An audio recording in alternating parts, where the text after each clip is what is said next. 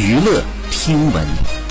关注娱乐资讯。根据《洛杉矶时报》报道，瓦妮莎·布莱恩特与快线飞行公司诉讼达成和解，最终和解协议内容还没有向外透露。不过，在法庭文件当中，瓦妮莎要求对方承担惩罚性赔偿。数据高达数亿美元。在科比意外离世后，瓦妮莎于二零年二月提起诉讼，状告快线飞行公司，指出公司在天气条件不允许的情况下仍允许飞机起飞，存在重大的过失。曾经有专业人士对于科比乘坐遇难一事分析到，当时的天气状况非常糟糕，飞行员应该也发现了地势的不断升高，明显试图拉升飞行高度，但是当时在两山之间空间有限。他又很难保证目视飞行以迅速拉升高度，因此呢，在他看来，只有一百八十度的转弯才能脱离险境。但是在转弯时，转向了一个地势逐渐抬高的地方，发现离地面越来越近后。本想再次拉升高度，但不幸撞在了山上。据悉，二零二零年一月二十六号，科比和他的十三岁女儿吉安娜以及其余六人